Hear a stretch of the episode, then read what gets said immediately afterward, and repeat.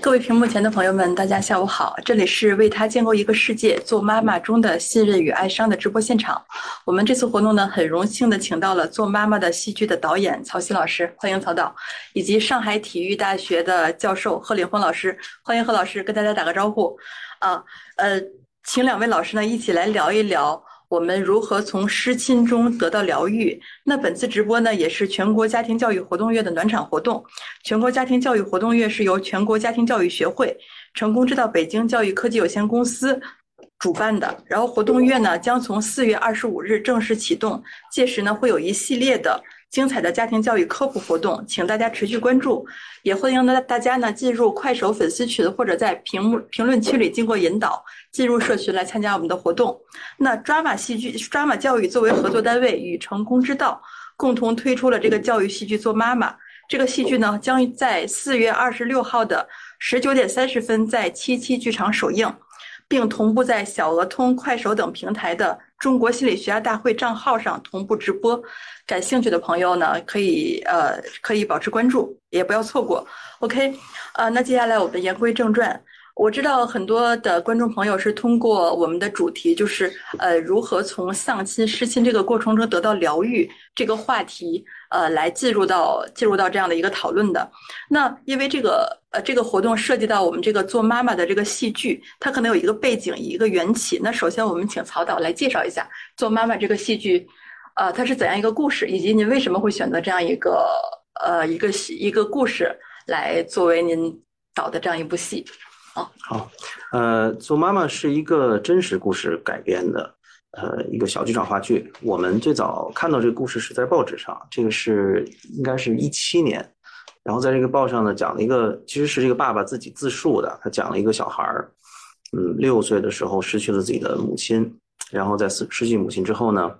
他就跟爸爸在家里面要度过这么一段，呃，实际上是个过渡期吧。然后在过渡期里面，其实爸爸谈了很多细节，比如说，呃，小孩做了什么呀？然后在家里是什么状态啊？但其中一个比较核心的东西是他在家一呃做了一个纸箱的妈妈，所以这个纸箱的妈妈是他用纸箱子搭出来的。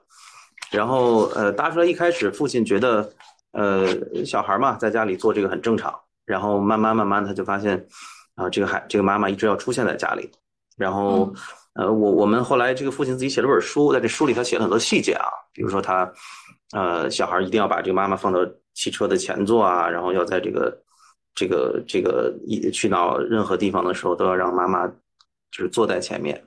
呃，然后类似这样的细节在书里写了很多，所以一开始我们就觉得，哎，这是个挺好的话题。一方面呢，失去亲人，特别是在这么小的年纪，呃，怎么样度过这个这个哀伤？这这个是个挺有意思的话题，你怎么样向孩子解释死亡，或者要不要向孩子解释死亡？嗯哼，呃，或者什么时候向孩子解释死亡？呃，以及你用什么样的方式向孩子解释死亡？这个挺有意思。然后另一方面，我们也觉得这也是创作的时候才发现的，说哦，原来其实父亲自己度过哀伤也很重要。作为一个一个妻子失去妻子的丈夫，那我们从一八年到现在这次做这个版本，又意识到说父亲自己的童年。在某种程度，就他在把他挖出来，对他和他母亲之间的关系，所以我们在新的版本里面其实添加了奶奶的角色。呃，虽然没出场，但是奶奶经常通过电话出现在舞台上，是个挺重要的一个话题。所以这里面其实将我可能过去一个是我个人关注，一个是我们一直关注的，比如说关系，呃，即便在这种特别极端的状况下，其实它反映了很多日常的关系。呃，这个家庭里面日常的相互沟通的方式是什么？然后我我们关注个体的时候，容易有的时候把所有的注意力都放在孩子身上。嗯，那父母在这个关系中，突然由于这个重大的事件，开始开始那个这个家庭的结构开始倾斜了，所以孩子呢要被迫在某种程度上也要来做妈妈，呃，父亲在被迫在某种程度上也要来做妈妈，这是个挺好玩的一个一个东西，所以就做了这么个虚构了这么一个世界吧，嗯。OK，好，那贺老师请教您，就是您也读了这个剧本儿，那您从怎么样从心理学家的角度来看，您怎样理解这个这个主人公叫依依，这个依依做妈妈的这个行为？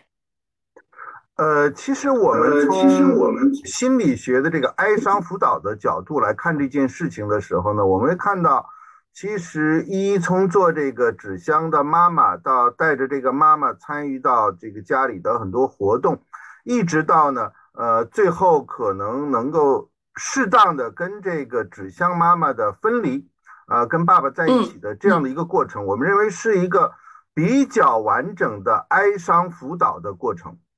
就是实际上呢，是用妈妈纸壳妈妈来做一个替代物，完成了对原来妈妈的哀悼。然后呢，又重建了他跟父亲之间的关系，这是一个相对比较完整的一个哀伤的心路历程。嗯，哦，对，呃，曹导哈，就是我在这个看剧本的过程中发现一个细节，就是，呃，小女孩出场就是爸爸告诉她妈妈离去了，妈妈离开了，呃，她其实是一个被通知的角色，她可能没有，是不是没有真正经历那个。妈妈从生到死的那个过程，他其实是不是没有这个告别？啊，他有，他有有我们文化意义上的告别，就是文化意义上那个葬礼。对，当然。但是就是呃，我不知道，就是这个依依跟妈妈就是在妈妈生前的时候，我不知道这个接触，可能我觉得贺老师这是不是一个点？我觉得这个点有没有可能也是没有完成？比如说真正在嗯，对，他是这样的，就是我们一旦有巨大的这个创伤。之后啊，我们一开始看感受到的就是震惊，震惊的那个时候我们情绪不一定出来的，所以你看这个小女孩，她还是打扮的漂漂亮亮的，穿上她妈妈最喜欢的衣服去参加葬礼。她是比较懵的，对，她是比较懵的。但这个时候她是很理智的，她没有那么多的情绪出来。然后呢，为什么呢？然后接下来第一个阶段其实就是拒绝，就不愿意承认妈妈已经离开了。呃，其实你会看到，就是我们遇到最大的创伤以后，我们都不相信这是真的。我们相信有一个否认阶段，对，就否认阶段。OK，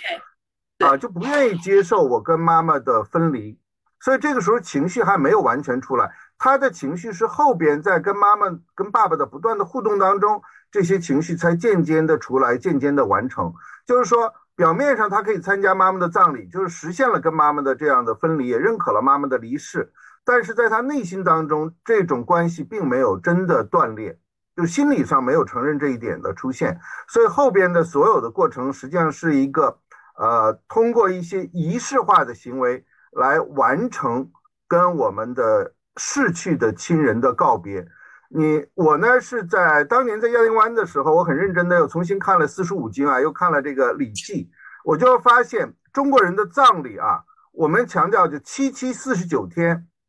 啊，披麻戴孝啊，这个喝孟婆汤啊，过奈何桥啊，撒纸钱呢，然后隔七天祭奠一次，隔七天祭奠一次。实际上你要知道，这就是中国人的集体式的哀伤辅导。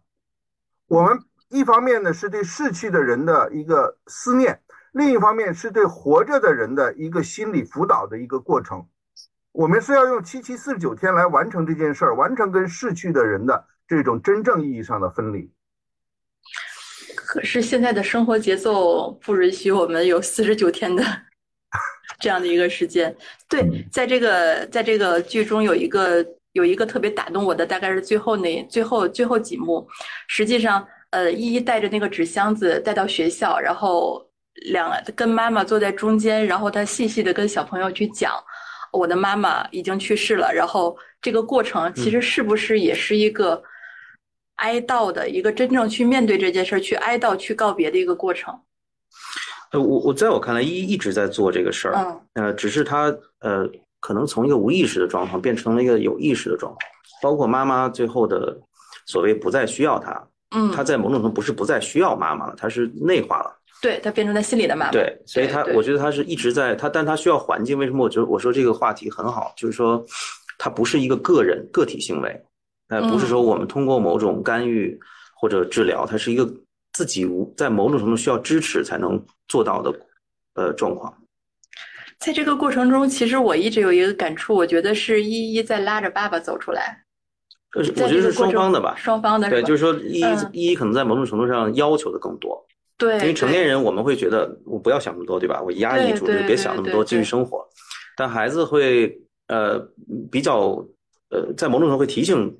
呃，这个自己的父亲，这桌子，对，桌子上还有东西呢。对，你要面对这件事儿。对对，那个贺老师，这个大概就是成人跟孩子是不是在面对问题的时候，他们的方式，他们的应对方式确实也是不一样的。呃，在面对自我和面对情感方面，一定是孩子是更加真实的，因为大人呢活在现实世界里边，可能以更理智的方式来处理，但是呢，这可能就会忽略掉埋藏自己内心深处的那些真实的情感，而孩子呢，更多的是活在自己情感的世界里，和自己以用自己的想象构建的这个世界里，所以呢。这个小女孩实际上她是通过她自己的想象，跟她生活当中用纸箱做的这个妈妈的连接，来完成了整个的这样的一个哀悼的过程。爸爸呢是被被迫拉入到这个情景里边来，但是在这个情景的过程中，他的情感也逐渐的得到了释放。那么，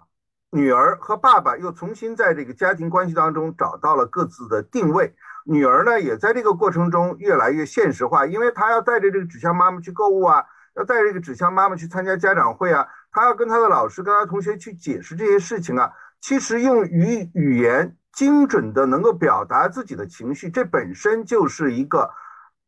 疏解自己情绪最好的方式。我们说，你缓解情绪最好的方式就是把自己的情绪真实的说出来，实际上就是把情绪变成理智化了嘛，因为语言是理智化的。所以，表达这件事情本身就是把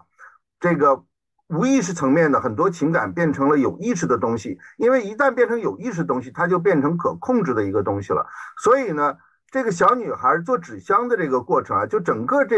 这个剧的这个故事，所以我为什么说它是一个特别完整的一个。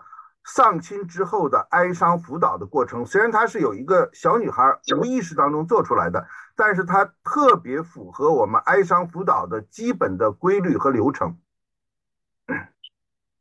嗯，好，呃，我们都知道哈，戏剧它是一种比较夸张的现实的表达，就是可能我们很多孩子，包括大人在经历丧亲的时候，他没有通过纸箱子这样纸箱妈妈这样一种方式。呃，去疏解是把去把他的情绪再理智化。那如果是这样的话，可能这个问题也会比较对现场的这些观众朋友有一些参考建议。那我们怎么样去面对这个？比如说一个爸爸，一个六岁的小女孩，如果没有这个纸箱妈妈，她要如何去面对这个妈妈的离世？呃，其实都有的。其实纸箱妈妈在每个每个家庭每个人身上都会发生的，只不过它不一定是纸箱。它可能是一个遗像，可能是个遗物，可能是某一种哀悼的仪式，可能我们去烧纸啊，可能我们会去敬酒，可能呢我们会对我们的某一些梦进行解释，可能是某一种祭拜的仪式，就是说一定会有这样一个寄托自己情感的这种仪式化行为啊，或者是物体啊，或者是呃动作啊。来做这件事情，这件事情只有这样做了之后，他才能真的完成。